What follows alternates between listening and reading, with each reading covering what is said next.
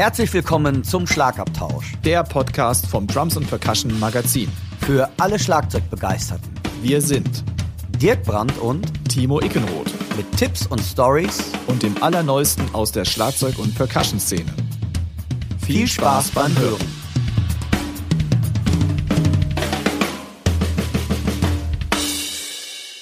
Der heutige Podcast wird euch mit freundlicher Unterstützung vom Music Store Professional aus Köln präsentiert.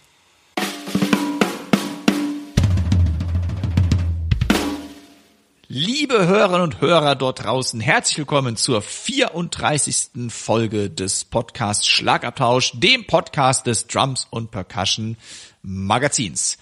Mein Name ist Mückenroth und mir gegenüber frisch frisiert ohne Jetlag, ganz frisch angetroffen von der UK Drum Show aus dem wunderschönen Liverpool im wunderschönen Brexitland England, der Dirk Brandt. Hi Dirk. Alte, guten Morgen, Alter, was eine Einleitung. Ja, schon guten Morgen, liebe Zuhörerinnen und Zuhörer.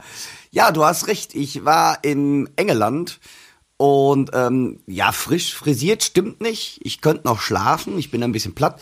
Und rasieren sehe ich gerade, müsste ich mich auch mal, aber das seht ihr zum Glück nicht. Also von daher. Es reicht, dass ich es sehe. Ja, deshalb habe ich ja extra schon den Pop-Schutz oder Plop-Schutz. Ja, der steht dir sehr gut. Ja, danke. Also liebe Hörerinnen und Hörer, ein Popschutz ist etwas, was vor dem Mikrofon hängt. Nicht, dass ihr jetzt was Falsches denkt. Genau. Oh ja, oh ja. Damit die Pop-Laute, die wir so von uns geben, nicht so krass sind. Aber bevor wir jetzt hier ins Detail gehen und das zu weit ausufern lassen, erzähle ich euch mal kurz, was euch heute in der Folge 34 erwartet.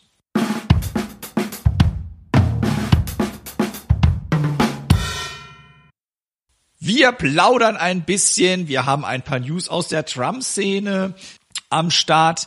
Wir haben den Olli Rubo zu einem kurzen Gespräch gebeten, weil er eine sehr, sehr coole Aktion am Laufen hat. Der Dirk hat ein Gearcheck gemacht mit einer außergewöhnlichen Snare Drum. Wir haben den dritten Report vom Vintage Drum and Custom Meeting mit dabei und wie immer unsere Chefkoch-Empfehlungen der Woche. Und ich bin gespannt, ob der Dirk wieder ein Rezept für euch parat.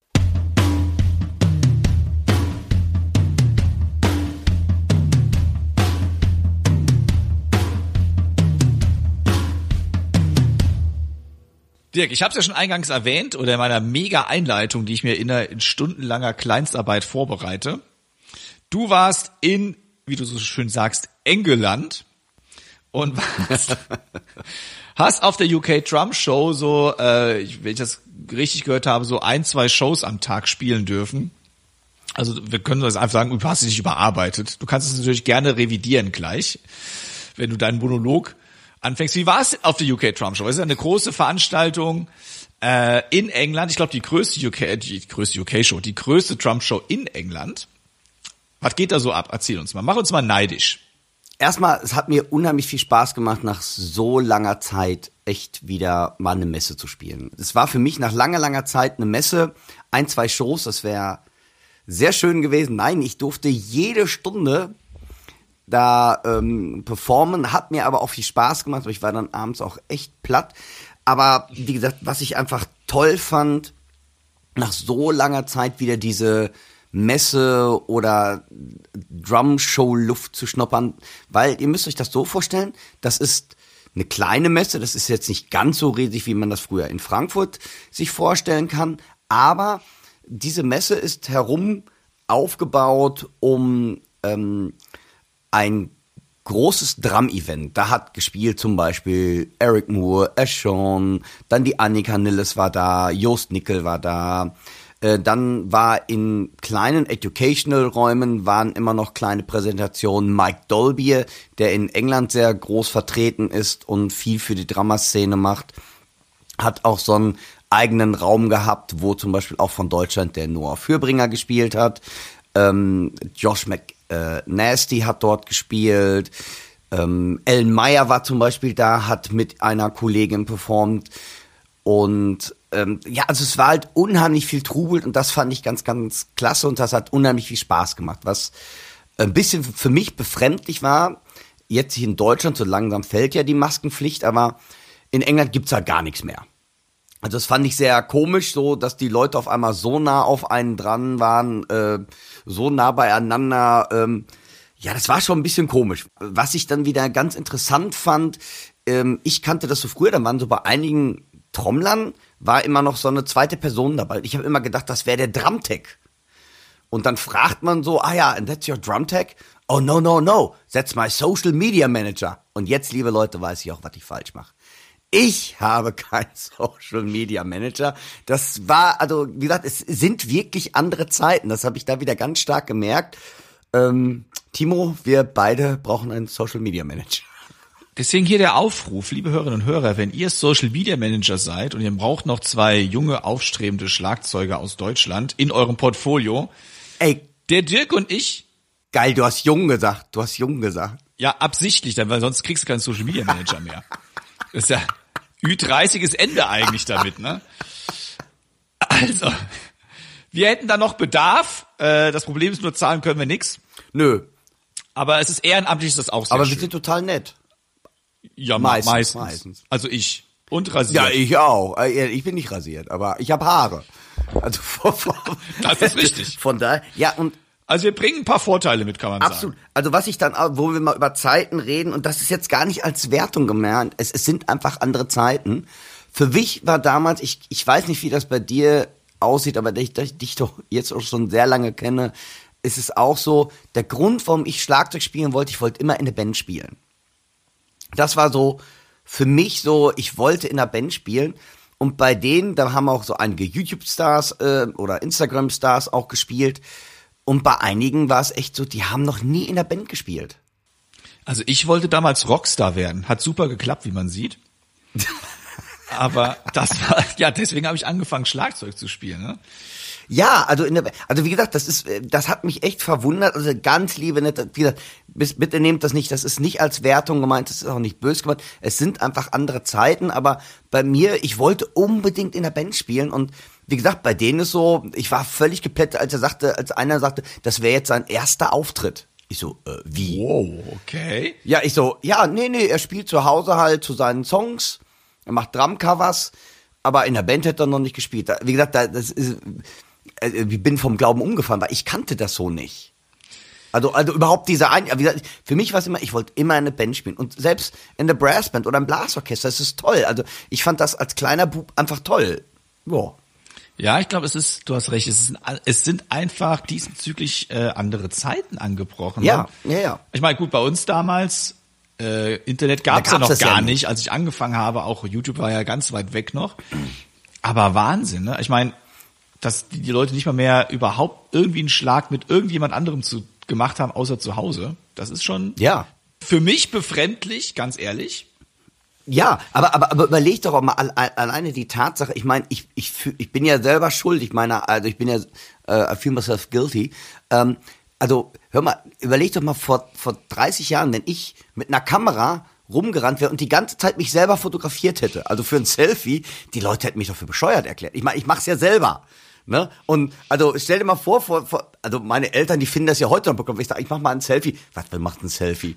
Also die, die kennen es ja noch weniger und, und es sind wirklich, das, ja, das ist überhaupt nicht bös gemeint oder als Wertung. Es sind andere Zeiten, aber überleg doch mal, früher einer mit so einer Kamera, ich glaube, ich wäre der völlige Narzisst gewesen. Boah, der fotografiert die ganze Zeit nur sich selber. Und sein Schlagzeug. Und genau, und Hat er denn keine Freunde? genau. Ah, Thema weg. Also, Also, ganz gesagt, weites Themafeld, ne? Also ganz weites Ja. Themenfeld. So, Entschuldigung für mein äh, schlechtes Deutsch heute Morgen. Ähm, aber es ist wirklich so, ich, man muss es vielleicht neu aufteilen, was die Musikerszene neu aufteilen in Musiker, die mit Leuten zusammenspielen, in Musiker, die nur noch auf YouTube und sonst was zu sehen sind. Ja. Und dann die Musiker, die nur noch Clinics spielen wollen. Und gar nicht, Ge- die genau. gar nicht zusammen mit anderen Leuten spielen möchten. Also es ist ja, das ist einfach, es sind, ich würde nicht sagen, das sind Berufsbilder, weil ich glaube, dass äh, nur das eine geht gar nicht eigentlich, oder? Ich meine, du hast jetzt die, du hast ja den direkten Kontakt, du hast Nahkontakt zu solchen Leuten gehabt. Ähm, kann der denn nur, das ist jetzt die Frage, davon seine Miete bezahlen? Ähm, jein, also der eine ähm, hat halt wirklich gesagt, ähm, bei YouTube, das, der hat das ganz clever gemacht, der hat auch irgendwie so einen YouTube Award gekriegt halt. Und das ist schon ganz interessant. Wie gesagt, ich, ich sehe ja selber, wie, wie ich mir den Popo aufreiß oder du äh, mit den Videos, wie viel Arbeit das, also wie gesagt, da steckt auch wirklich Arbeit hin. Man sollte das nicht unterschätzen. Äh, das ist ja nur mein eigener Neid. das, ja, das gebe ich ja auch ganz ehrlich zu. Und ähm, oder weil ich es einfach auch nicht verstehe. Wie gesagt, man, man bemüht sich so sehr und fragt sich, wie, wie schaffen, wie, bei mir ist mehr die Frage, wie schaffen die? Das ist wirklich positiver Neid, weil ich das manchmal einfach nicht blicke. Ich versuche diese sozialen Medien zu verstehen und äh, manchmal hast du dir für ein Video total Mühen gegeben. Es wird kaum geguckt und dann hast du manchmal so ein Video, ich sag mal jetzt ein bisschen negativ dahingerotzt. Also ich möchte mal sagen, ich gebe mir immer die allergrößte Mühe. Wenn es bei dir anders aussieht, dann kannst du es jetzt hier gerne promoten, ne? Aber nein, nein, aber ich meine, aber wie gesagt, da steckt so viel Arbeit immer und dann ist ja manchmal macht man es ganz akribisch, ne? Und da passiert kaum was. Und manchmal, ey, wir haben jetzt gerade so Kummertanten, äh, ja. haben wir gerade so Kummerkasten also, gerade hier, ne? Also Geil. Also nochmal der Aufruf, ihr merkt, wir brauchen betreutes Social Media. Genau. Genau, wir, wir sind die zwei, die zwei Social Media Rentner, die wir brauchen betreutes Social Media. Also, Nein, es, wenn ihr Mitleid habt, wenn ihr Mitleid habt, dann meldet euch. Genau, und abonniert unsere Kanäle. Nein, also wie gesagt, es ist, es ist einfach eine andere Zeit und ich, ich finde es ja auch sehr spannend. Es ist, weil das Ganze hat sich wirklich sehr gedreht. Also wie gesagt, für mich ist immer noch das Größte, wenn ich in der Bassdrum Bumm mach und, und die Leute tanzen da drauf, dann macht mich das persönlich glücklich. Also da kommt auch kein Video dieser Welt gegen an. Das ist, wenn ich live in die Bassdrum spiele und ich merke, die Leute finden das toll, wie ich schwitze oder wie ich abgehe am Schlagzeug. Das wirklich, da, da, das erfreut mein Herz. Ist so ein bisschen old-fashioned gesagt, aber das macht mich glücklich. Also auch, ich meine, klar, das macht mich auch glücklich, wenn ich jetzt auf einmal 50.000 Klicks hätte.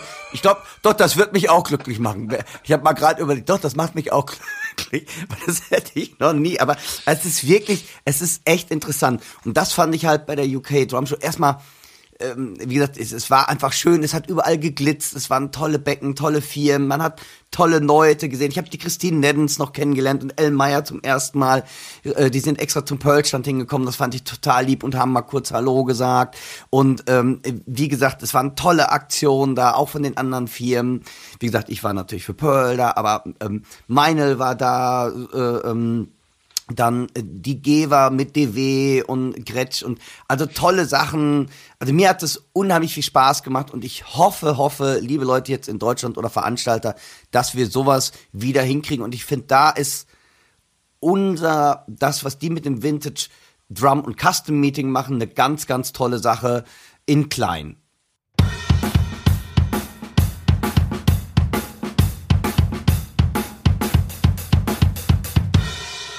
Nachdem wir jetzt hier äh, lang genug quasi die zwei äh, Alten von der Muppets Show gegeben haben, möchte ich ganz kurz auf das neue Heft eingehen, das ihr hoffentlich schon, wenn dieser Podcast rauskommt, in den Händen haltet. Das ist dann das Heft 3 2022. Auf dem Cover ist Gavin Harrison von Porcupine Tree. Also, liebe Abonnentinnen und Abonnenten, ihr bekommt das sowieso automatisch hingeschickt. Wenn ihr nicht Abonnent seid und das Ding sowieso zu euch nach Hause kommt, ab in den nächsten Zeitschriftenladen eures Vertrauens und schnappt euch die aktuelle Ausgabe des Printmagazins der Trumps und Percussion. Uns ist ein fataler Fehler unterlaufen, denn wir haben den Weltschlagzeugertag vergessen, der am 4.4. Äh, stattgefunden hat. Also sorry dafür. Der war diesmal unter dem Hashtag Drums for World Peace oder auf Deutsch Trommel für den Weltfrieden. Und äh, der Dirk möchte was Wichtiges sagen, das sehe ich nämlich ganz genauso.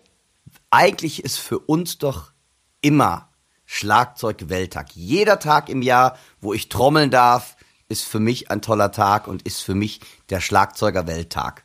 So sehe ich das, oder? Auf jeden Fall. Und ich sehe es ich sehe es noch noch mal, ich lege noch einen oben drauf. Für mich ist auch jeden Tag, für mich ist auch jeden Tag Hack a Drummer Day. Ja. Also Spread the Love, sozusagen. Ähm, Boah, das war voll Englisch gerade. Boah, und das kann ich noch nicht mal. Wo habe ich das denn her? Wahnsinn.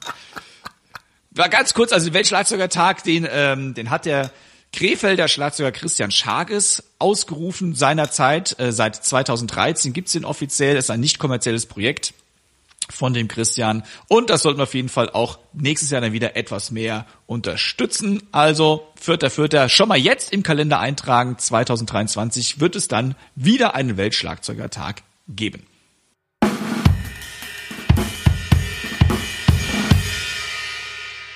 Wie ihr wisst, recherchiere ich ja immer so ein bisschen, was ähm, so passiert ist an dem Datum, den der Podcast rauskommt. Diesmal geht's dann wahrscheinlich um den 22. April.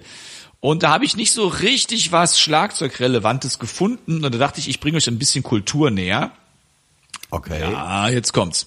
Am 22.04.1841 wurde nämlich in Salzburg, eine wunderschöne Stadt in Österreich, der Verein Dommusikverein und das Mozarteum gegründet. Und das ist die Wurzel des heutigen Mozarteums und des Mozarteum Orchesters von Salzburg. Was weißt du über das Mozarteum? Jetzt kannst du glänzen mit kultureller Bildung. Ich finde die Mozartkugeln total lecker. Das, wolltest du das jetzt gar nicht hören, oder? Doch, ich davon bin ich stark ausgegangen bei dir. Meinst du, weil ich ein bisschen zugenommen habe? Nein, oder? nein, nein. Ich, nein, ich, finde keinen dich auch Fall. auf der Messe. Ich habe da jetzt echt, ich, weil ich da so viel gespielt habe, ich habe echt abgenommen. Das ist super. Ja, ja. Also Schlagzeugspielen ist echt gut für die Fitness. Denkt dran, die haben andere Wagen in England. also, wer es jetzt nicht weiß, wie, äh, ich muss es natürlich auch äh, ehrlicherweise recherchieren, das Mozarteum meint heute die Universität von Salzburg, also die Salzburger Hochschule für Musik, Schauspiel und Regie, Musik und Tanzpädagogik sowie bildnerische Erziehung. Und wenn wir schon mal dabei sind, dann können wir auch dort die dozierenden Schlagzeugerkollegen grüßen. Das sind einmal der Erwin Falk, der Martin Kruminger, der Christian Lettner und der Guido Mark Grander.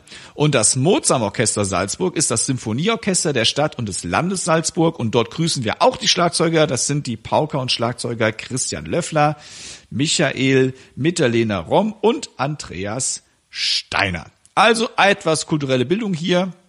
Wir haben wieder was dazugelernt und viele Grüße nach Salzburg. Grüße nach Salzburg. Tschüss.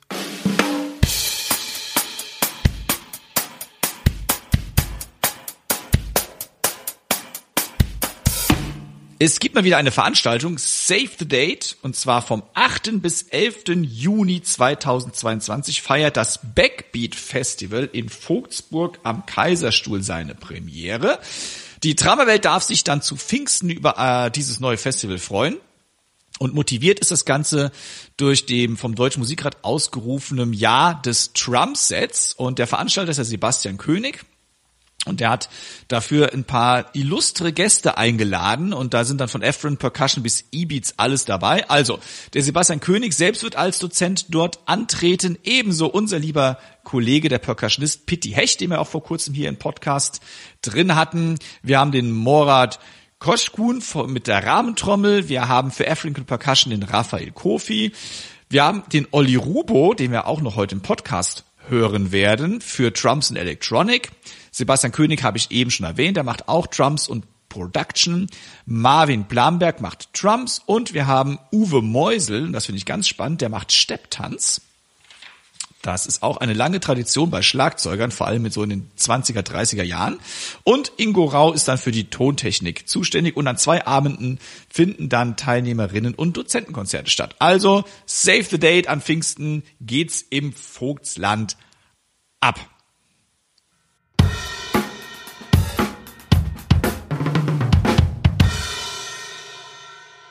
Also der 22. April, äh, wo ich recherchiert habe, was ja eben mit dem Mozarteum äh, in Salzburg zur Sprache kam, war auch bei den Geburtstagen äh, namhafter Drummer nicht ganz so einfach. Wenn ihr jetzt hört, liebe Hörer Hörer, 22. April und ihr habt Geburtstag, schreibt uns bitte, dann können wir es nächstes Jahr vielleicht verwenden.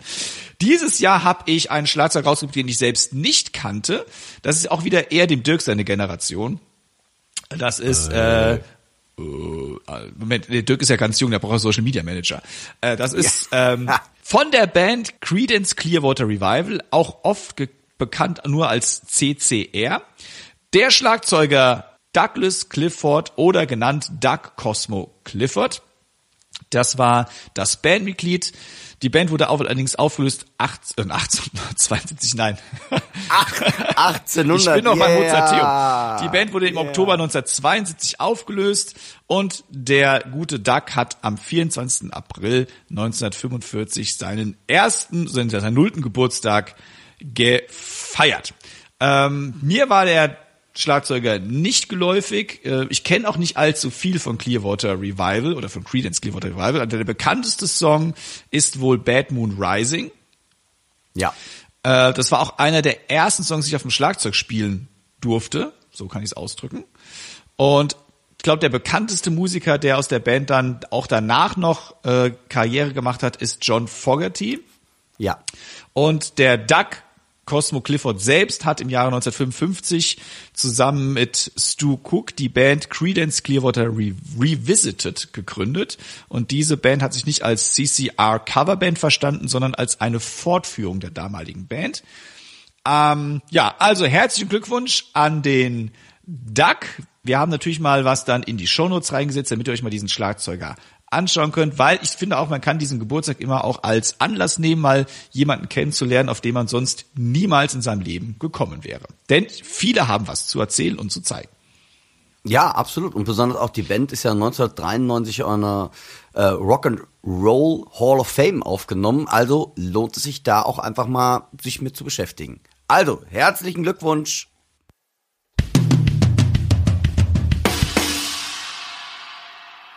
Wir haben heute schon mal Olli Rubo erwähnt, ähm, dass er bei dem Backbeat Festival mit am Start ist. Aber der Olli hat eine mega tolle Aktion gestartet. Der engagiert sich seit dem Ausbruch des Ukraine-Krieges sehr stark ähm, im humanitären Segment, indem er Sachen aus seinem Privatvermögen, sag ich mal, also aus seinem also Instrumente zum Beispiel verkauft aus seinem Bestand und den Erlös spendet er dann hauptsächlich, soweit ich es mitbekommen habe, an Ärzte ohne Grenzen. Aber er hat noch ganz viele andere Aktionen, die er macht, wo er den Erlös dann spendet. Und das war für Dirk und mich Anlass, den Olli mal direkt vor das Mikrofon zu holen und ihn mal zu dieser tollen Aktion zu befragen. Und ich würde sagen, bevor wir jetzt irgendwie darüber sprechen, hören wir uns doch erstmal an, was der Olli uns zu berichten hat. Hallo Olli, ich freue mich sehr, dass du bei uns im Podcast Schlagabtausch mal mit dabei bist. Du hast unter dem Hashtag 40 Jahre D und P ein Bild mit dir gepostet. Der Dirk und ich haben dazu aufgerufen, fotografiert euch mit eurer ältesten Ausgabe der Trumps Percussion und ladet das unter diesem Hashtag hoch. Und das hast du getan, aber damit nicht genug. Du hast gesagt, ich möchte dann auch meine ältesten Zeitschriften verkaufen und das Geld spenden. Du hast jetzt schon seit längerem diese Aktion am Laufen. Das bedeutet, du verkaufst Sachen, die du verschmerzen kannst, mit denen du andere Schlagzeugerinnen und Schlagzeuger dann glücklich machst. Und das ganze Geld, der Erlös, den spendest du dann. Erzähl uns doch mal, wie bist du auf diese Aktion gekommen und was war für dich der auslösende Moment dafür? Der überraschende Kriegsausbruch hat mich völlig umgehauen. Der macht mir natürlich auch Angst. Krieg ist immer schlimm und fürchterlich.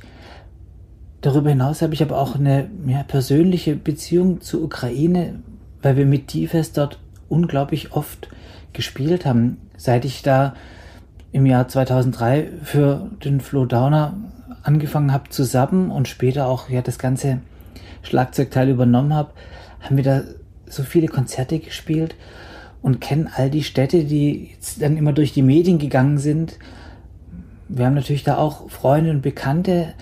Das Thema ging mir also sehr nah und ich wollte mich auf jeden Fall klar gegen den Krieg positionieren einerseits, aber irgendwie war auch das zu wenig und immer nur schreckliche Nachrichten zu lesen und sich dabei auch schlecht zu fühlen, war auch überhaupt nicht befriedigend, so dass ich mich an den schönen Erich Kästner Spruch erinnert habe. Es gibt nichts Gutes, außer man tut es. Und dann einfach mal im Keller geguckt habe, hey, ich habe doch so viel Material, mir geht's so gut, ich kann doch wirklich einiges davon abgeben und dann vielleicht einfach in Not geratenen Leuten damit helfen. Eingangs habe ich ja schon erwähnt, dass du deine alten Drums und Percussion Magazine verkaufst und den Erlös dann spendest.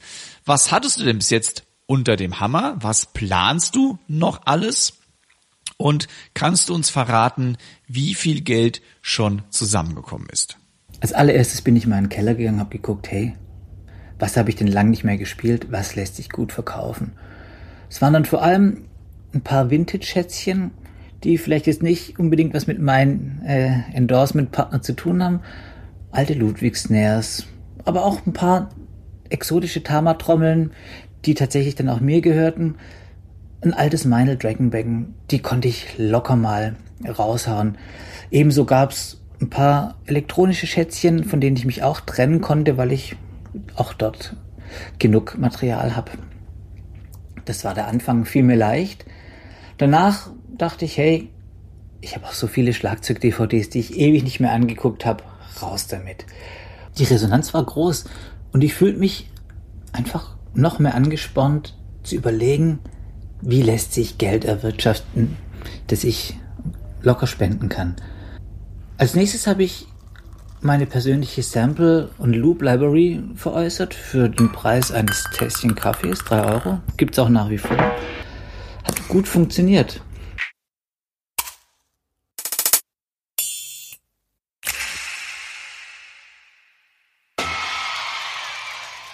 Und ich habe diverse Kreativpakete geschnürt, die die Leute sich bestellen konnten.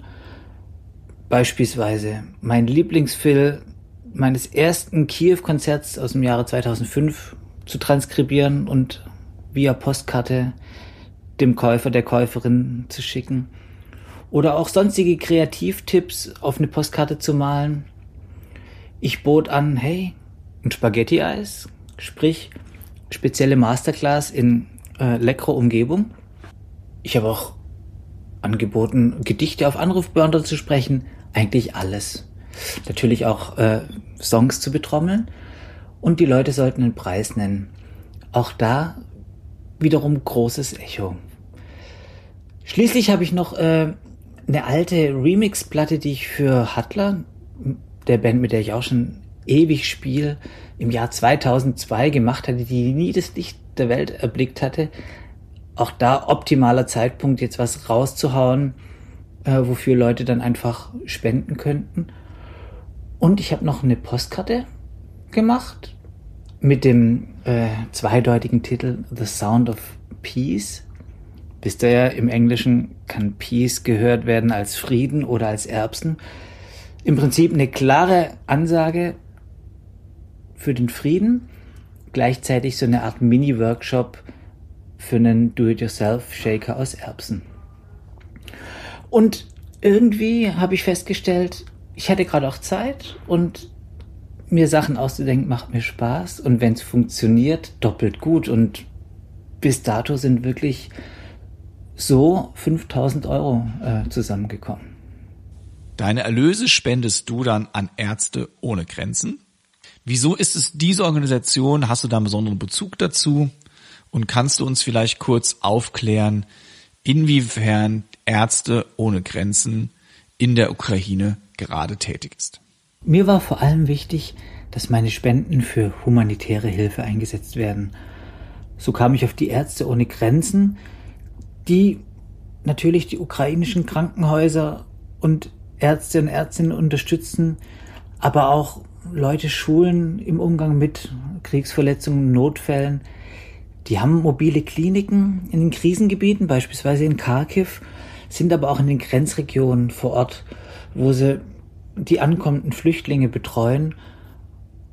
Und mir gefällt ziemlich gut, dass sie einfach das Geld dort einsetzen, wo es am dringendsten benötigt wird. Soweit ich das mitbekommen habe, machst du das ja im Moment alles im Alleingang. Das heißt, du spendest oder verkaufst aus deinem privaten Besitz. Jetzt habe ich zum Beispiel hier noch eine Snare Drum von Pearl, eine Decade Maple, die ist original verpackt. Die würde ich gerne auch zur Verfügung stellen. Was kann ich jetzt tun oder was können unsere Hörerinnen und Hörer tun? Können wir dich dir irgendwie anschließen oder würdest du empfehlen, dass wir das jeder im Alleingang macht. Hey Timo, eigentlich war es gar nicht so der Alleingang, weil von der ersten Aktion an haben sich einige direkt angeschlossen und sind auf gleiche Art und Weise losgezogen, runter in den Keller, haben geguckt, hey, was liegt denn da noch rum, was brauche ich nicht, von was kann ich mich trennen und haben tatsächlich auch nochmal im Wert von locker 5000 Euro Sachen veräußert. Der Dirk Erchinger beispielsweise hat zweieinhalbtausend Euro innerhalb von zwei, drei Tagen zusammengetragen. Konrad Graf, der Trommler des HR Sinfonieorchesters, ebenso großzügig echte Schätze rausgestellt und einen satten Betrag erwirtschaftet. Aber es sind auch gar nicht nur die großen, hey, da mal ein Becken, da mal eine Snare oder einfach auch mir angeboten, du Olli, ich habe hier noch irgendwie die Mütze vom Maceo Parker Trommler. Können wir die nicht vielleicht mit einer Postkarte irgendwie verknüpfen, weil klar, The Sound of Peace und Past the Peace ist doch irgendwie, da gibt's einen Bezug. Die Leute haben mitgedacht, sich einfach auch tolle Ideen überlegt und eben die Synergien, die da entstanden sind, die sind eigentlich für mich der größte Gewinn. Gar nicht nur äh, die hohe Zahl, die ja wirklich mit 10.000 echt extrem hoch ist. Ehrlich gesagt, das ist die Hälfte meines zu versteuernden Einkommens in so manchem Jahr. Dennoch dieses Zeigen von Solidarität und Empathie und dieses gemeinsam, ja, irgendwie dagegen ankämpfen und sich zu positionieren, das war mein fettester Lohn und insofern freue ich mich natürlich über jeden, der in irgendeiner Form mitziehen will. Trotzdem würde ich empfehlen, hey, ladet einfach mal eure Verkäufe selbst hoch und ja, nehmt mich gern mit ins Boot. Ich teile dann auch tapfer mit und versuche anzuschieben, wo es geht. Aber ich denke, wenn jeder natürlich auch auf seine Art die Idee nach draußen trägt, wird dieser Schneeballeffekt ja nur noch stärker ähm, auftreten und für noch mehr Hilfe sorgen. Hey, auch so ein Podcast wie eurer hilft dann natürlich immens und dafür bedanke ich mich herzlich und wünsche euch alles Gute. Bis bald. Lieber Olli, ich danke dir. Wahnsinnig tolle Aktion vom Olli und ja, ich finde immer wieder faszinierend, nicht nur im trommlerischen Elektronikbereich, wie kreativ Olli da ist, sondern auch gerade hier im ja, kreativen im, im Kreativsein, wie kann ich Instrumente veräußern und wie kann ich das für einen guten Zweck äh, oder wie kann ich das einem guten Zweck zugutekommen lassen? Und das finde ich also Hammer, die Aktion, die der Olli da macht. Und ja, ich denke mal, wir müssen uns auch ein bisschen was ausdenken, Timo, weil ich finde das eine ganz, ganz tolle Aktion, die wirklich sehr, sehr nachahmenswert ist. Und ähm, ja, ich denke mal, wir müssen uns auch Gedanken machen, oder Timo? Unbedingt werden wir auch. Das heißt, beim nächsten Podcast werden wir euch da hoffentlich was präsentieren können. Genau. Und ich finde auch der Olli, der kriegt jetzt von mir einen Titel verliehen. Der Olli ist für mich der Philosoph und Humanist unter den deutschen Schlagzeugern. Klasse.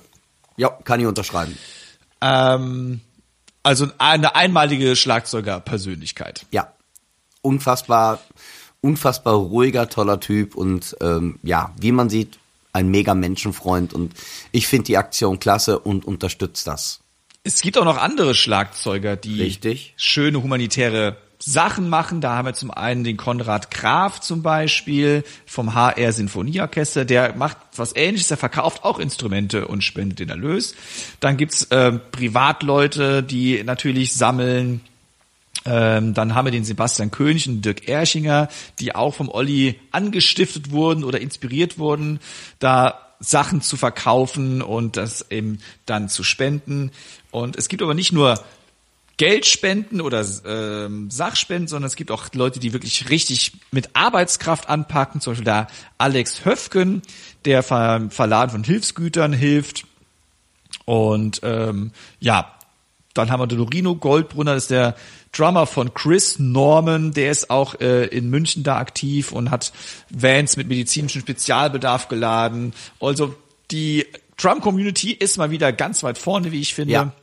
Also ich denke mal auch, da gibt es bestimmt ganz, ganz viele Leute, die Sachspenden, Geldspenden gemacht haben. Und ich denke mal einfach jeder, der diese Aktion auch vielleicht im Stillen, man muss das auch nicht immer öffentlich machen. Ich finde es toll, ganz, ganz klasse und ja, bitte macht alle so weiter.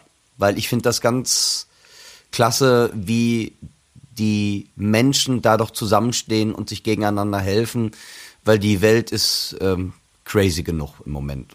Mega crazy. Ja.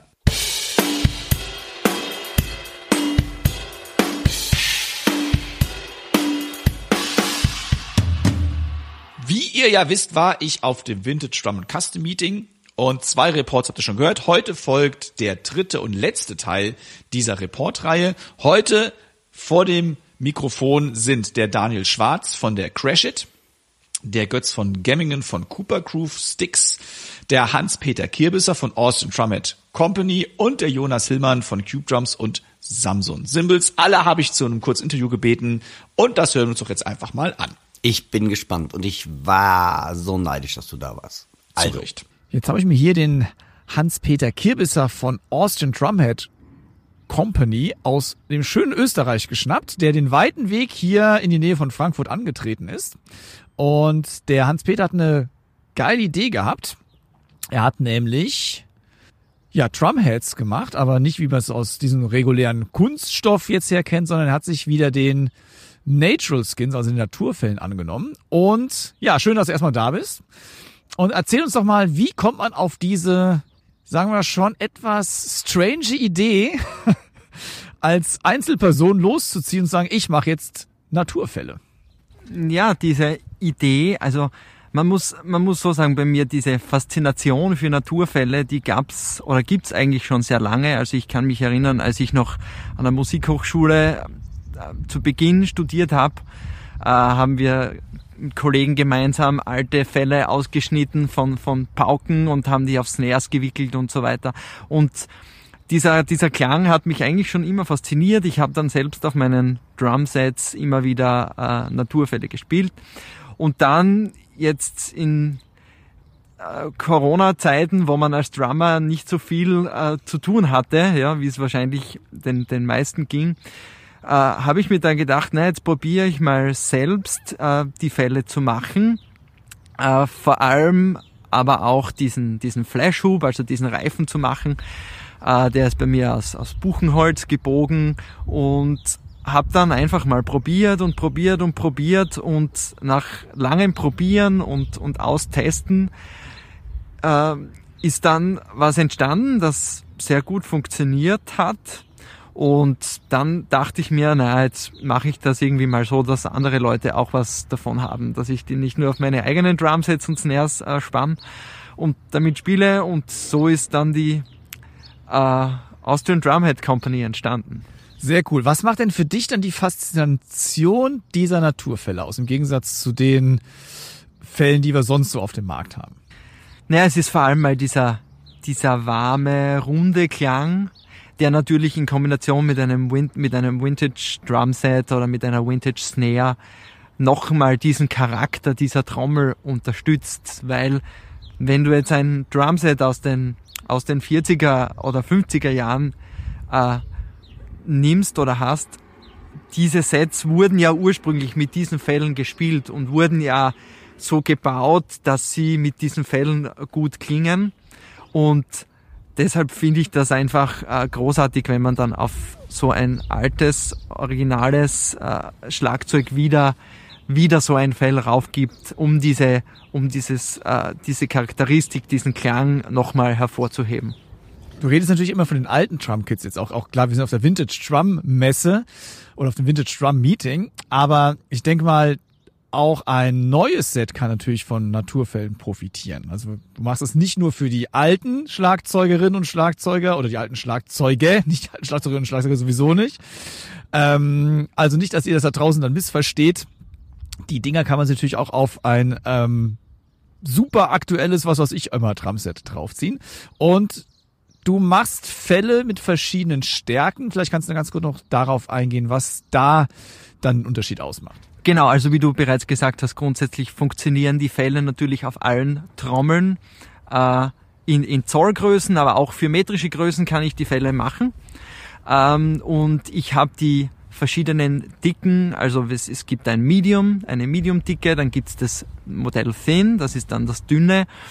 Äh, und dann habe ich jetzt neu im Programm äh, Reso-Fälle für Snares.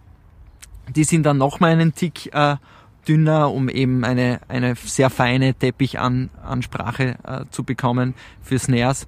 Und für, für Toms und für Bassdrums funktionieren sowohl die, die Thin als auch die Medium sehr gut. Kommt natürlich dann darauf an, welchen, welche Musik man macht, welchen Klang man dann wirklich bevorzugt. Äh, aber es ist auch sehr interessant. Ich habe sehr viele Videos bereits aufgenommen. Die kann man alle auf meiner Website ansehen mit Hörbeispielen. Und ich glaube, da ist dann für jeden etwas dabei, um sich einen Eindruck dieser Fälle auch zu machen. Sehr cool. Vielen Dank, dass du da bist. Danke, dass du die paar Fragen beantwortet hast und alles Gute für die Zukunft. Vielen Dank. Auch dir alles Gute und ich hoffe auf ein baldiges Wiedersehen. Ich habe jetzt hier vor mir sitzen den Götz von Gemmingen. Der Götz ist ein treuer Hörer unseres Podcasts. Ähm, vielen Dank dafür schon mal, lieber Götz. Das ist immer schön, wenn man auch Hörerinnen und Hörer persönlich mal kennenlernt. Und wir kennen uns auch schon ein bisschen länger, muss ich auch dazu sagen. Ähm, Du bist jetzt hier äh, auch als Aussteller auf dem Vintage Drum Meeting für Cooper Crew Sticks. Aber meine erste Frage, wie nimmst du hier die Stimmung wahr auf dem Meeting? Weil es ist ja so ziemlich die erste Veranstaltung nach einer langen Pandemiepause für die Schlagzeugerszene überhaupt. Wie ich die Stimmung wahrnehme, sehr, sehr positiv. Ähm, ich habe nicht den Eindruck, dass der eine den anderen Butter, die Butter vom Brot sieht, sondern es ist eine Gemeinschaft, eine richtige Communi äh, Community wie eine Familie. Ja, wie die Schlagzeuger halt so sind, ne? Ja, klar. Ne? Absolut. Und ich habe ja schon gerade gesagt, du bist hier mit Cooper Groove Sticks, Drumsticks, ein Drumstick-Hersteller aus Chicago, äh, der noch nicht so präsent ist in Deutschland. Und das möchtest du natürlich ändern, indem du hier bist. Beschreib mal kurz, was ist das Besondere deiner Meinung nach an den Cooper Groove Sticks? Äh, Cooper Groove Sticks, so muss ich sagen. Ähm, das Besondere an denen, die haben kreuzweise eingeschnittene Kerben, Grooves. Und diese Kerben stimulieren einfach die Akupressurpunkte der Hand, was dazu führt, dass Leute, die Sehenscheidenentzündung haben, Karpaltunnel, in meinem Fall Schmerzen im Ellenbogen, die Schmerzen weggehen oder wesentlich besser werden. Ähm, dazu hält man die Stücke lockerer, dadurch wird der Schock reduziert. Es geht weniger dann auf Gelenke, Finger, Hände. Man spielt entspannter und ja, gesünder würde ich, würde ich fast sagen. Und das ist das, was die Stücke ausmacht. Und das ist auch etwas, was du in eigener Erfahrung ja gemacht hast. Du willst also nicht hier, äh, du willst also nicht irgendwelches Marketing-Zeugs am runterlabern, sondern du hast die persönliche Erfahrung gemacht. Ähm, wie bist du denn damals auf die Sticks aufmerksam geworden? Durch einen zufälligen Chat im Facebook. Weil Carlo hat es dann äh, entwickelt selber, selber auch Schlagzeuger, dem es gereicht hat, dass die Stücke ständig fliegen und da hat er geschliffen, was weiß ich was, dann hat er mit dem Flaschenöffner die ersten Kerben reingemacht und hat es dann daraus weiterentwickelt. Hat es dann äh, 2014 oder 15 auf eine Facebook-Drummer-Seite und ab da ist es viral gegangen. Ich habe mit ihm durch Zufall gechattet und habe gesagt, okay, ich probiere es aus, schick mir zwei Paar. Und das war's. Super. Und seitdem hast du so ein bisschen hier für Deutschland das Zepter in die Hand genommen, versuchst die unter die Leute zu bringen, sozusagen. Unter die Leute bringen. Ich will erstmal die Stücke ins Bewusstsein der Schlagzeuger bringen, was die machen, was die machen können. Es sind kein Allheilmittel, aber sie unterstützen einem im bequemeren, relaxteren und insgesamt angenehmeren Spielen. Ja, vielen Dank, dass du die Zeit genommen hast, mir hier ein bisschen Rede und Antwort zu, äh, zu stehen. Mein Gott, ich kann, liebe Leute, ich kann schon nicht mehr sprechen. Es ist schlimm. Ich bin jetzt auch seit vier Stunden ungefähr hier. Es ist laut. Aber es macht eine Menge Spaß und lieber Götz, wünsche dir noch ganz viel Erfolg. Danke, dir auch und ich freue mich schon auf den nächsten Podcast. Ich mich auch. ich habe mir jetzt den Daniel Schwarz geschnappt. Der Daniel ist ähm, der Initiator der Crash. Das ist auch eine Vintage Drum Messe in Deutschland. Also Vintage Drum and Custom Messe. Wie auch hier das Vintage Drum and Custom Drum Meeting, wo wir gerade sind. Und äh, Daniel, wie kommt denn deine Liebe zu Vintage Drums überhaupt zustande? Das ist eine gute Frage. Für manche Dinge fasziniert man sich halt einfach. Ähm, das kommt halt auch, glaube ich, dadurch zustande, dass ich halt ein riesen Phil Collins Fan bin. Und er halt auch immer, egal wie bekannt er war und vor wie viel Millionen Leute er gespielt hat auf Natur, immer seine alten Sachen halt dabei hatte. Und mir hat es schon immer gefallen. Ich mag halt einfach diesen, diesen, diesen Vibe einfach, den du, den du hast, wenn du dich hinter so ein Set setzen kannst. Und ähm, ja, das ist so. Ich habe halt mich faszinieren halt einfach alte Dinge. Das ist egal, ob das, ob das Schlagzeuge oder alte Autos sind. Ich mag das einfach. Ich finde es super. Ah, spannend. Ähm, bist du, bist du jetzt in erster Linie auch dann ein Sammler der alten Schlagzeuge oder wie würdest du dich selbst jetzt da nennen? Ähm, nein, also als Sammler bezeichne ich mich nicht. Also ich bin keiner, der jetzt wirklich das seine Sachen hortet und die dann in eine Vitrine schließt, weil die wurden ja auch dafür eben gebaut, dass man sie spielt. Und da ich auch relativ viel spiele, ähm, nehme ich sie natürlich auch mal mit raus. Also ich pflege sie natürlich sehr und ich guck auch immer, dass alles okay ist und ähm, das ist mir auch wichtig, dass man auf seine Sachen wirklich aufpasst und, und auch sein Equipment da in Schuss hält. Ähm, aber ähm, als Sammler, als bezeichne ich mich nicht, nein. Liebe Hörer und Hörer, der Dan hat was Wichtiges gesagt, man muss sein Zeug ins Schuss halten. Das gilt nicht nur für Vintage-Drums, das gilt auch für aktuelles Zeugs. Euer Auto muss ja auch zum TÜV. So ähnlich solltet ihr es auch mit eurem Schlagzeug sehen. Oder mit euren Schlagzeugen. Ich habe ja dann eben schon die Crash It erwähnt. Die machst du ja auch schon ein paar Jahre. Du veranstaltest diese Vintage Drum and Custom Messe bei Mannheim oder in Mannheim selbst. In Mannheim selbst. Ähm, wie bist du darauf gekommen, das zu veranstalten? Was war denn da der Auslöser? Das ist äh, eine sehr gute Frage. Das war so eine Idee bei einem Sonntagnachmittag-Kaffee und einem Stück Kuchen tatsächlich. Ähm, ich war, glaube ich, dies, das in dem Jahr, wo ich beschlossen habe, das zu machen, tatsächlich auch das erste Mal hier auf dem äh, Vintage Meeting. Hab mir halt gedacht, ja gut, Mannheim hat ja so diesen angeblichen Rufweg von der Musikstadt, aber sowas hat's da tatsächlich noch nicht. Und bin da halt auch relativ gut vernetzt, habe mir halt überlegt, okay, warum probiere ich sowas nicht mal, nicht mal in Mannheim aus? Und ähm, da war so das Konzept eigentlich schon fast klar in dem Moment. Und ähm, ja, habe ich halt verschiedene Akteure in Mannheim gefragt, ob die mir mich da unterstützen würden. Die sind natürlich sofort draufgesprungen, was ich super fand. Das äh, rechne ich den betreffenden Personen auch wirklich sehr hoch an. Ich ne, nenne es jetzt mal nicht namentlich, aber die wissen, sie wissen, wer sie sind. Ähm, und ähm, das war halt ab Stunde Null eigentlich wirklich ein Riesenerfolg. Ist denn das Konzept jetzt oder wie oder würdest du denn sagen, unterscheiden sich die Konzepte von Vintage Drum Meeting hier in ähm, Mörfelden-Walldorf im Gegensatz zur Crash It in Mannheim?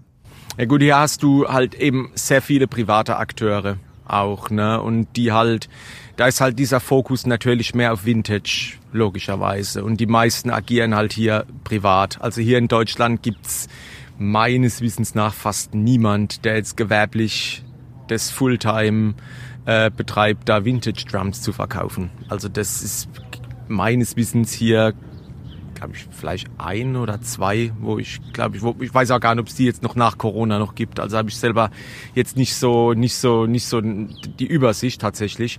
Ähm, also in in der Crash It ist es so, dass halt eben sehr viele ähm, ja, Custom-Schlagzeughersteller da sind, die das auch wirklich auch dann so Fulltime halt eben machen. Ähm, das hat halt schon so einen, so einen kleinen Messe-Vibe, sag ich mal. Also ich habe jetzt nicht so die, die Intention dahinter, da die, die großen da jetzt herzuholen, wobei die tatsächlich auch mittlerweile anklopfen, dadurch, dass jetzt die Messe quasi äh, mehr oder weniger ja, nee, was heißt eher, eher nee, nicht mehr oder weniger, sondern mehr, also eigentlich vollkommen jetzt äh, ja tot ist, also mausetot ist und äh, man jetzt natürlich auch versucht, da ein, neu, neues Standbein zu finden, um sich präsentieren zu können. Und da hat sich halt die Crash It in den letzten Jahren schon so als, als mitunter einer der Namen so etabliert. Und es sind, wie gesagt, es sind mehr, mehr Fulltime, mehr, mehr gewerbliche Leute halt dabei. Was jetzt nicht heißt, dass ich da ähm, die Privatleute, Vintage-Händler da ausschließen möchte, weil die gehören genauso zu dem Konzept wie jetzt ein, ein, ein äh, größerer Custom-Hersteller, Schlagzeughersteller auch. Ähm, weil das geht ja alles so Hand in Hand, das sage ich auch jedem, weil wenn du dir hier so eine alte Klamotte kaufst, sei es jetzt ein altes Ludwig oder ein altes Sonor, da gibt's halt immer so ein paar Wehwehchen.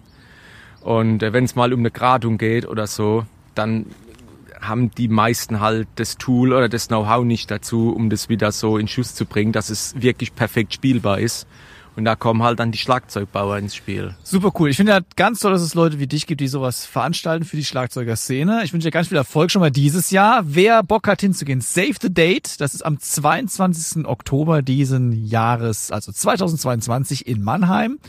Und ja, ich wünsche dir alles Gute, viel Erfolg dafür und äh, ich denke mal, wir könnten uns dort auch wiedersehen. Würde mich freuen. Gerne. Jetzt sind wir hier fast am Ende der Vintage Drum Meeting Messe. Ich habe mir jetzt nochmal den Jonas Hillmann von Cube Drums und Samsung Symbols vors Mikro geholt. Freut mich sehr, dass du da bist, Jonas. Bei euch ist mir eine Herstellungsweise von äh, einer Snare Drum begegnet, die ich so noch nicht kannte. Vielleicht kannst du mal kurz umreißen, bevor ich jetzt mich hier ins Fettnäpfchen reinsetze, was ihr da genau tut. Also äh, ich denke mal, du redest dabei von den sogenannten gewickelten Kesseln.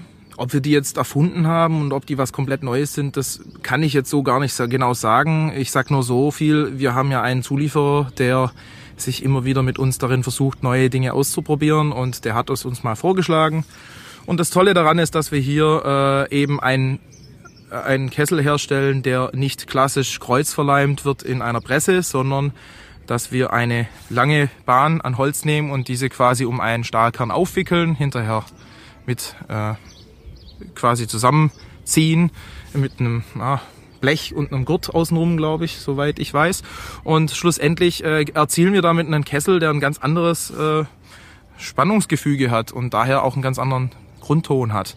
Ähm, die Kessel sind auch sehr flexibel in der Herstellung. Also wir können da halt äh, verschiedene Dicken machen von Vintage-Kesseln mit viereinhalb Millimetern, die wirklich sehr leicht ansprechen, bis hin zu sehr dicken Kesseln, 20 Millimeter, 30 Millimeter und äh, in vollkommen variabel. Und äh, das Schöne ist, die Kessel haben sogar, wenn man sie mit 20 Millimeter macht, immer noch einen super äh, Stimmumfang. Kann die super tief bis super hoch stimmen und haben immer viel Power, können aber auch leise bis laut. Ja, hat sich für uns bewährt, ist ein sehr, sehr beliebtes Modell geworden oder generell diese Kessel werden sehr gern gekauft, weil sie einfach unfassbar musikalisch klingen. Ja. Und welches Holz setzt ihr dafür ein? Gibt es da verschiedene Holzarten oder ist es immer das, äh, das gleiche Holz?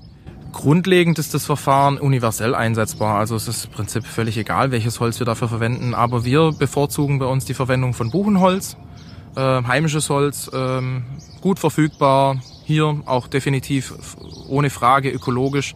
Braucht man sich nicht die Sorge machen, ob es jetzt irgendwo aus illegalem Einschlag kommt. Äh, und äh, ja, abgesehen davon auch einfach ein tolles Klangholz. Ähm, und ja, das hat sich ja auch schon bei anderen Herstellern sehr gut bewährt. Wie gesagt, wir nehmen es gern, weil es einfach hier lokal vor Ort wächst.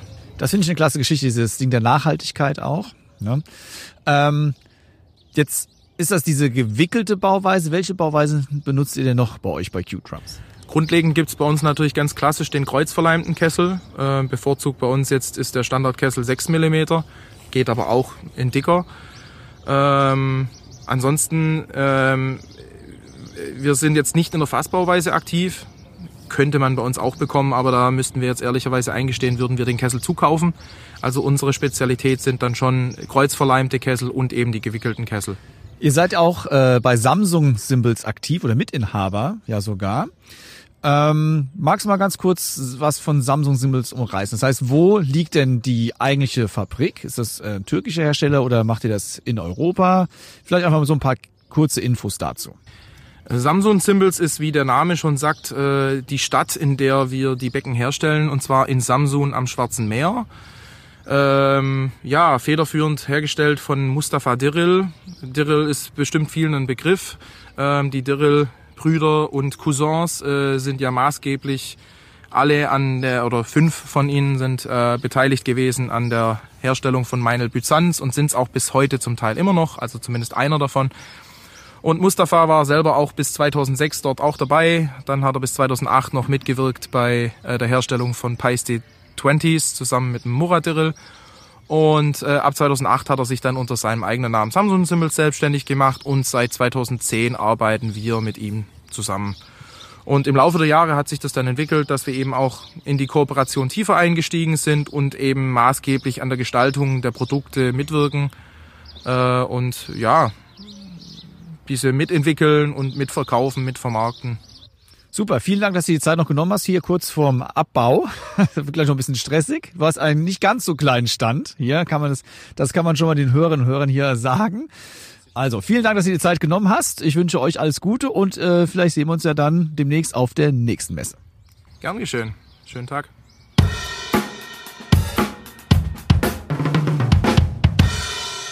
Eben erwähntest du, Dirk, dass du neidisch bist, weil ich auf dem Vintage Drum Custom Meeting war.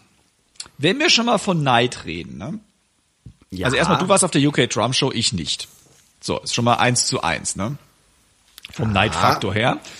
Aber du hast mal wieder eine Snare aus deinem Snare Drum Keller gegraben, der glaube ich unendliche Weiten hat. Und das ist eine A&F Trumco Raw Brass Snare Drum. Richtig. So, also steht jetzt Neidfaktormäßig 2 zu 1 für mich. Und was kannst du uns über diese, ja, ich, ich kann jetzt nicht sagen, dass sie wunderschön ist, aber über diese, über diese spezielle Snare Drum so erzählen. Ja, das ist eine ganz spezielle Snare und die habe ich tatsächlich schon, bevor der Hype über diese kleine Company in Texas eigentlich aufgekommen ist, habe ich schon eine gehabt und zwar, die habe ich circa vor sechs oder sieben Jahren schon geordert. Und zwar ist A&F eine ganz, ganz kleine Company und man muss wissen dazu, der Besitzer oder der Chef ist der Remy Antun. Ich weiß gar nicht, ob man es richtig ausspricht, muss ich ganz ehrlich sagen. Das weiß ich nicht so genau. Und zwar ist der selber eigentlich Schlagzeuger. Und der war früher ähm, Studioschlagzeuger in Los Angeles und hat dort im Studio Breakbeats eingetrommelt, ist auch damit recht erfolgreich gewesen, hat zumal ist auf Alben von Black Eyed Peas drauf, hat gearbeitet mit Seal, Paul Simon, James Teller, Willie Nelson, also ist schon ähm, eine Liste. Eine Baustelle, Typ. Genau. Also war mehr seit 25 Jahren in diesem Studiobusiness und der hatte immer so einen ganz bestimmten Sound im Ohr, den er haben wollte. Und so ist es halt, dass er in Austin, Texas, da ist die Firma ansässig, haben die sich zusammengesetzt und er findet Brass halt als unheimlich interessantes Material und du hast es ganz interessant gesagt, die Snares sehen, also ich finde sie wunderschön. Mein Vater hat gesagt, was hast du denn da für ein verrostetes Ding? ob ich das nicht, ob er das nicht wegschmeißen könnte. Gut, dass er nicht mit Abrazzos Stahlreiniger dran gegangen ist. Ey, weißt du was? Das würde ich dir aber auch noch zutrauen. Ich habe ich dir hab glänzend gemacht. Ich, genau, ich hab die mal glänzend gemacht. Es ist alles handgemacht. Das Brass, also das Metall, ist selber gewalzt. Die machen die Spannenreifen, alles selber. Es ist alles in Handarbeit. Die Löcher reingebohrt und die Abhebung, die an meiner ist, das seht ihr auch ganz bestimmt, äh, ähm, auch wirklich, achtet mal im Videoreview da drauf auch, die ist wirklich simpel, simpler geht sich, die ist on-off. Einfach so ein kleiner Heben, bum, bum. Also nicht, wie man das kennt jetzt von Dunnett, Nichols, Row-Off und Dreifach und hier kann man noch verstellen. Also es gibt nur an, aus, mehr gibt's nicht. Wie gesagt, es ist ganz viel Handarbeit da drin, die walzen den Stahl, alles selber, gießen es und wird dann von Hand nochmal schön eingearbeitet, alles äh, das ist eine 14 mal 5,5. Ich habe damals mit ihm in Kontakt gestanden, ich dachte, hey, ich, ich weiß nicht so ganz, was ich nehmen soll, weil ich habe mehrere ähm, 14 mal 6,5 Metallsnares. Ich habe mir extra nochmal den E-Mail-Verlauf eben nochmal angeguckt.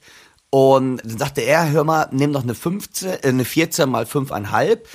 Aber unsere Snares klingen einfach tiefer, die haben mehr Low End. Also ist, klingt sehr Vintage-mäßig, das wäre auch was eigentlich für die Vintage Custom-Messe auch gewesen, nach meiner Meinung, zum Anschauen. Und ähm, sie klingt wirklich anders. Und ich denke, ich kann jetzt noch so viel erzählen. Schaut euch einfach mal das Video an, den Testbeispiel. Ich habe wieder sie in verschiedenen Stimmungen, habe ich sie aufgenommen und es ist wirklich, sie klingt anders nach meiner Meinung halt. Da wollen wir doch dann einfach mal reinhören, oder? Unbedingt. Die Snare Drum ist komplett raw aufgenommen mit SE Electronics Mikrofon und zwar dem VX7 und unter dem Snare Drum Teppich dem SE8 und zwar ohne Kompressoren, ohne EQ, wirklich ganz raw belassen. Ein bisschen ähm, EQ ist auf den Overheads mit drauf. Die Snare Drum in einer tiefen Stimmung, zunächst mit abgespanntem Snare Drum Teppich und danach hinterher mit Snare Drum Teppich.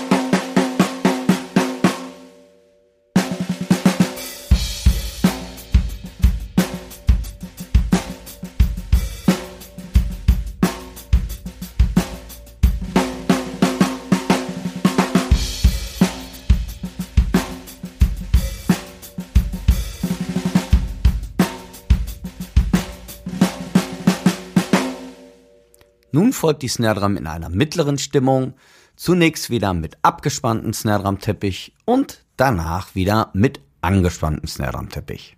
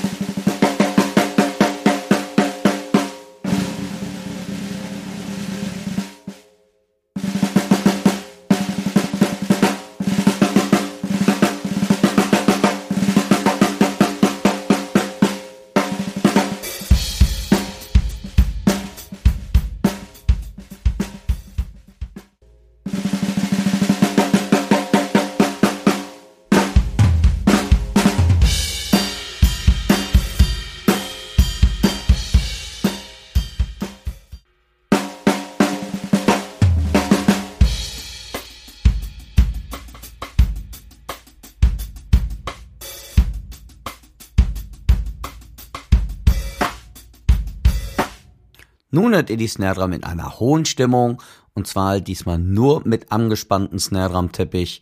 Ähm, ich denke mal mit entspannten Snare Drum Teppich habt ihr jetzt genug Beispiele gehört und jetzt also nochmal die ANF Drumco Snare in einer höheren Stimmung.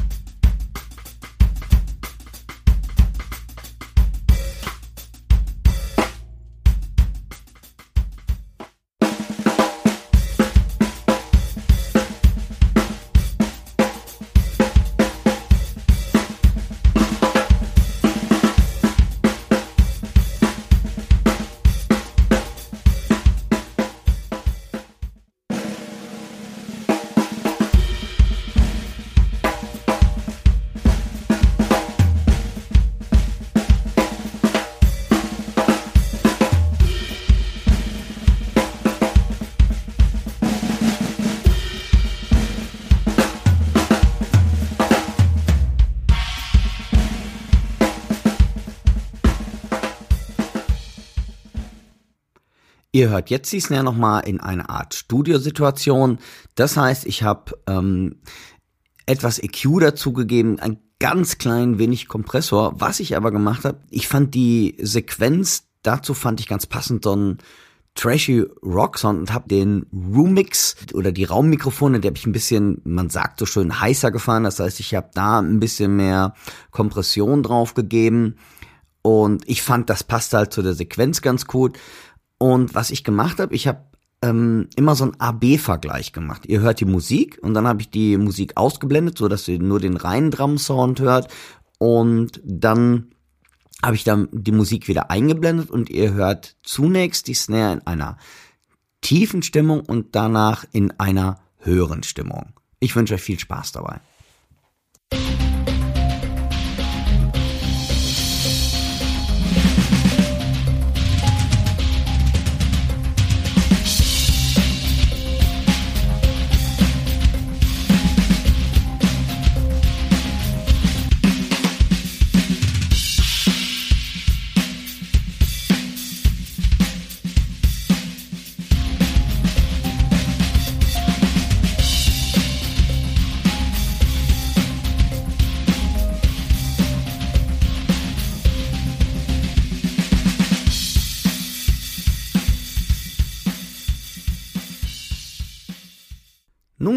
Snare in einer höheren Stimmung.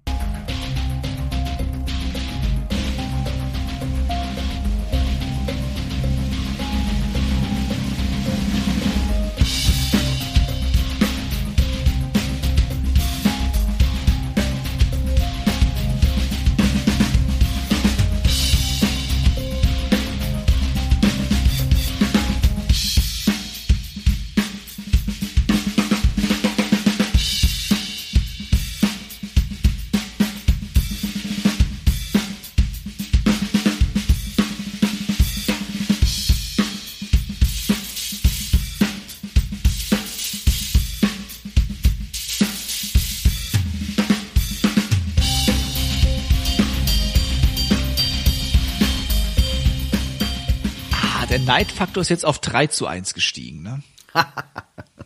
Ich habe eben überlegt, als du sagtest, äh, das wäre auch was fürs Vintage Drum and Custom Meeting gewesen, ob wir nicht nächstes Jahr einen eigenen Stand machen sollten, wo wir einfach unsere Schätzchen ausstellen.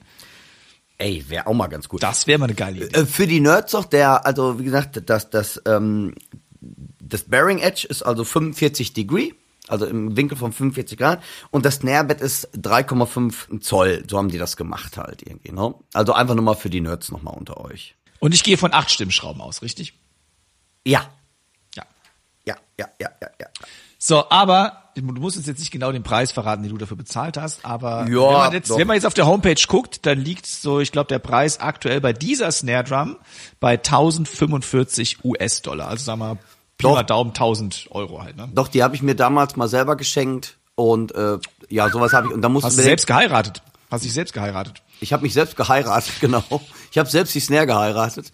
Und ähm, dann müsst ihr mal bedenken, es kommt noch ein Zoll da drauf. Das ist natürlich das Ding aus Amerika. Oh, wie hoch ist der denn? Der ist, glaube ich, nochmal 19 Prozent nochmal da oben drauf. Nice. Dann hast du ja immer noch so ein bisschen Abwicklungskosten ja auch nochmal dabei. Also ich habe jetzt lange nichts mehr bestellt aus Amerika, aber das, da kommen noch mal locker, äh, sind da noch mal 200 Euro draufgekommen, wenn nicht sogar noch mehr. Aber wie gesagt, das war es mir damals wert. Ich ich ich hab, ich bin äh, ich habe im leider YouTube, ich habe gesurft und bin dann über diesen Raymond Antun äh, äh, wie gesagt gestolpert und hab mich echt in dieses Snare verliebt und dachte unfassbar. Ja. Ja.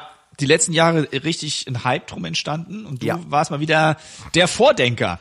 Hat keiner der, mitgekriegt. Der Pionier. Genau, hat nur keiner mitgekriegt. Oh, scheiße. Deswegen äh, nochmal der Aufruf, also der Dirk braucht unbedingt einen Social Media Manager. Gott bewahre. Nee, also wie gesagt, ich, ich, ich weiß nicht, ob ich das brauche. Also ich fand es einfach nur interessant auf der UK Drum Show. Aber es ist jetzt so der Running Gag jetzt so. Man hat keinen Drum-Tech mehr dabei, sondern man hat jetzt immer einen Social Media Manager dabei. Sehr geil. Also checkt ANF mal aus. Link zu der Company in den Show Notes. Leider gibt es im Moment keinen europäischen Vertrieb dafür. Das heißt, ihr müsst es wirklich in Amerika bestellen. Aber auschecken lohnt sich und wer möchte, die machen sogar ganze Drum-Kits. Ja, der macht ziemlich abgefahrene Sachen sogar. Also wie diese Pancakes, dann eine riesige Bassdrum oder eine 26 Zoll große Snare Drum hat er mal gemacht. Also ein Riesending. Ja. Also echt, also äh, ist ein sehr, sehr experimentierfreudiger Hersteller. Mit ganz viel verrückten Ideen. Also checkt es wirklich mal aus. Ihr hört nun eine kleine Werbebotschaft unseres heutigen Sponsors. Herzliche Grüße aus der Music Store Drum Abteilung. Neben den klassischen Schlag- und Percussion-Instrumenten erweitern wir stetig unser Sortiment. Gerade unsere Fame Handpans und Tong Drums erfreuen sich immer größerer Beliebtheit. Christian Krebs, unser Mr. Handpan, checkt jede einzelne Fame Handpan, bevor sie verschickt wird, sodass ihr auf jeden Fall ein Top-Instrument erhalten werdet. Kommt zu uns in den Laden oder checkt es aus auf musicstore.de. Wir freuen uns auf euch. Liebe Hörerinnen und Hörer, das war die Themenabhandlung der 34. Folge. Wir wollen euch natürlich nicht gehen lassen ohne unsere Chefkoch-Empfehlungen der Woche. Und ähm, ich muss kurz bemerken, für die Folge 33 habe ich versucht, den Dirk, also nicht Dirks, sondern Dirks Sohn vom Sammy, das Originalrezept auf YouTube irgendwie zu finden. Ich glaube, ich habe es nicht gefunden, weil der Dirk sagte ja, das Eigelb wurde vom Eiweiß getrennt. Ja, TikTok. Das habe ich nicht gefunden. Das heißt, er musste mit einem Ersatz, einen sogenannten Substitutrezept von mir arbeiten, was ich rausgesucht habe. Hast du wieder was zum Essen dabei? Nee, ich hab, ich hab eine äh, ne CD und jetzt sogar Jazz. Ja, und zwar eine Platte, die ich euch echt ans Herz legen kann, ist, und zwar die CD, nicht Platte, ist The Opener äh, von Curtis Fuller und da spielt kein geringer als Art Taylor Drums, den ich auch unheimlich klasse finde. Und dieses Album ist für mich der Knaller. Ist ähm, recorded 1957. Ich finde immer noch sehr, sehr aktuell und mit einem Art Taylor am Schlagzeug, ja, den ich einfach äh, unfassbar finde. Und Curtis Fuller musste wissen, ist ähm, ein Posaunist. Tolle Scheibe. Kennst du die? Die kenne ich nicht, muss ich mir direkt reinziehen. Ja. Und äh, Art Taylor ist auch einer der Schlagzeuger, die man nicht direkt am Start hat, wenn man Nee. an die gerade an diese Ära denkt. Da denkt man an Philly Joe Jones, Elvin Jones, Tony Williams, Ja. äh, Roy Haynes, Louis Hayes und so weiter. Aber Art Taylor ist auch einer der ganz großen, die man wirklich mal mehr für sich entdecken sollte. Unbedingt, weil wie gesagt, ganz, ganz toll. Ja, eine Platte, die müsst ihr euch unbedingt reinziehen. Also ich finde, sie ist unfassbar. Ist auf Blue Notes erschienen und Links, oder besser gesagt, ja doch, die Links folgen natürlich in den Show Notes. Sie schoddert. Ich habe ein paar Drumsticks für euch dabei heute. Eins? Und, äh, ein paar. Okay. Ein paar. Und ähm, das sind extra Übe-Drumsticks. Die Firma nennt sich Hinge Sticks. Der Erfinder ist der Sam Ruttenberg, selbst ein großer oder ein sehr bekannter Lehrer in Amerika, der auch ein paar Leute, also bekannte Leute unter seinen Fittichen hatte. Und der hat diese Drumsticks entworfen. Das Besondere an diesen Drumsticks ist, dass die dort, wo man den Stick hält oder halten sollte, ähm, zwei Blättchen haben und das fungiert dann dort wie so eine Achse. Das heißt, die sind äh, der Stick ist durchgebohrt und diese Blättchen sind miteinander verbunden und dadurch kann der Stick sich halt wie so eine Wippe auf und ab bewegen, ohne dass man was dafür großartig tun muss. Und das soll den richtigen Griff, eine gute Fingertechnik und ein Gefühl für den Rebound fördern. Und ich habe die Sticks äh, im Unterricht auch bei mir eingesetzt und ich muss sagen, das hilft tatsächlich. Krass, okay. Das hilft tatsächlich, wenn du, man hat immer wieder Schülerinnen und Schüler, die wirklich mit dem Rebound erstmal nicht so klarkommen, den Stick viel zu feste halten und dann wissen die nicht, wie soll ich jetzt packen, damit der Stick zurückkommt automatisch und so weiter und so fort. Und die Sticks helfen wirklich dabei. Bei der Oh, Fingertechnik bin ich noch ein bisschen skeptisch, weil man muss den Stick halt, äh, ja, die Achse funktioniert natürlich nur in eine Richtung. Das heißt, ich muss sie schon relativ äh, German Grip mäßig halten. Das heißt, dass, dass der Handrücken oben ist. Ne? Ja. Also eine French Grip Haltung macht da wenig Sinn. Aber ich muss sagen, um das zu verstehen zu lernen, ist das ähm, für alle Lehrerinnen und Lehrer dort draußen oder auch für alle Schülerinnen und Schüler, die sich dort noch nicht so wohlfühlen, meine Empfehlung. Die Sticks sind natürlich nicht ganz so billig leider durch diesen Zusatz, weil es ja ein extra Arbeitsschritt, der dort gemacht werden muss. Sehen aber ganz stylisch aus, sind schwarz, die Blättchen sind rot. Der Preis liegt dafür äh, auch, ich habe jetzt nur den US-Dollar-Preis gefunden, aber ich glaube, man findet sowas äh, auch bei den üblich verdächtigen Versandhändlern oder im Geschäft eurer Wahl. Die liegen bei 30 US-Dollar. Okay. Aber damit macht man auch nichts. Das heißt, die schafft man sich einmal an, damit mache ich ja keinen Metal-Gig, sondern das sind Übesticks, die ich, halt- die ich zum Beispiel auf dem Pad anwende oder vielleicht mal auf der Snare Drum, aber zum Spiel finde ich sie nicht geeignet, aber wie gesagt, um mal so ein Rebound-Gefühl zu fördern, finde ich die mega. Krass, interessante Sache. Timo, das war die 34. Folge. Wahnsinn, wie die Zeit mal wieder rennt. Ja, es war wie immer schön mit dir zu nerden, zu talken. Und ich freue mich schon auf die nächste Folge 35. Und da ja, wird's ja auch für uns ganz interessant, was wir dann so mit unseren Schätzchen vielleicht machen, die wir dann so an euch gerne weiterreichen möchten. Im Namen vielleicht für Ärzte ohne Grenzen, zum Beispiel. Zum Beispiel. Also vielen, vielen Dank fürs Zuhören. Auch mir war es natürlich wieder eine Freude, lieber Dirk, dich auch so hier frisch gebacken aus England wieder begrüßen zu dürfen. Was gab's eigentlich zu essen? Fish and Chips nur oder hast du auch was Anständiges bekommen? Ne, ich habe auch mal ein Steak gekriegt. Sehr gut. Aber dann wahrscheinlich mit Pommes mit Essig. Boah, nee, und das schmeckt echt nicht. Also, für, boah, mit Vinegar, nee, das geht gar nicht. Magst, du, das- magst du das? Um Himmels Willen. Ich war mal, ich war zweimal in England als im, äh, als ich so, glaube ich, 14, 15, war, also zwei Jahre in Folge. Da war ich wirklich in einer Gastfamilie, zwei Wochen lang. Ja. Und das Essen war, ja, sagen wir mal, gewöhnungsbedürftig. Meistens hat die Mikrowelle nur Ping gemacht und das Essen war fertig. Und am letzten Tag der Ab also am Tag der Abreise gab es mittags Hähnchen und Pommes. Und ich so, oh geil, endlich was Anständiges zu essen, ne? Ja. Beißen die Pommes rein und die war mit Essig. Boah. Und das war, wenn du auch diese Erwartungshaltung noch hast, weißt du, du hast die Erwartungshaltung, boah, geil, ja, jetzt endlich was Anständiges zu essen. Boah, das war schon, es war eine bittere Erfahrung, muss ich sagen. Hatte ich auch mal, aber das war auch schon. Nein, da, da war das Essen super, das war ganz klasse und das war alles cool soweit. Also vielen Dank, liebe Hörer und Hörer, dass ihr uns hier die Stange haltet, dass ihr uns treu beim Zuhören dabei bleibt. Ähm, frohe Ostern wünschen wir jetzt nicht, weil wenn ihr den Podcast hört, ist schon Ostern vorbei. Wir sind jetzt eine Woche sogar vor Ostern. Wir sind saufrüh dran mit der Produktion dieses Podcasts. Wenn ihr Fragen, Anregungen, Kritiken oder sonstiges habt, oder ihr habt Geburtstag am 22. April, das nähern wir uns dann fürs nächste Jahr, schreibt uns an podcast at drumsundpercussion.de. Wie immer auch die Aufforderung, weil ich mache mal gerade den Social Media Manager für den Dirk. Besucht bitte Dirks Instagram-Seite, Facebook-Kanal und natürlich auch den YouTube-Kanal. Er freut sich wie Bolle, wenn er mal 50.000 Klicks hat. Das heißt, wenn ihr 49.999 Klicks zu euch seht, dann hat er sich noch nicht gefreut. Aber bei 50.000, da tickt er einfach aus. Und ich glaube, es gibt eine dann dicke Party. ich, dann tanze ich auch für euch live im Podcast. Okay, bleibt bei 49.999. Das wollen wir dann doch nicht sehen. Hätte jetzt nicht sagen dürfen. Ne? Also, ähm, besucht uns auf den Social Media Kanälen, würden wir uns total drüber freuen. Lieber Dirk, dir erstmal eine gute Zeit. Liebe Grüße draußen, bleibt alle gesund und munter. Lasst euch von den wirren Zeiten nicht zu sehr unterkriegen. Und ähm, getreu dem Motto, wir schaffen das. Wir schaffen das. Bis bald, alles Gute, passt auf euch auf. Tschüss.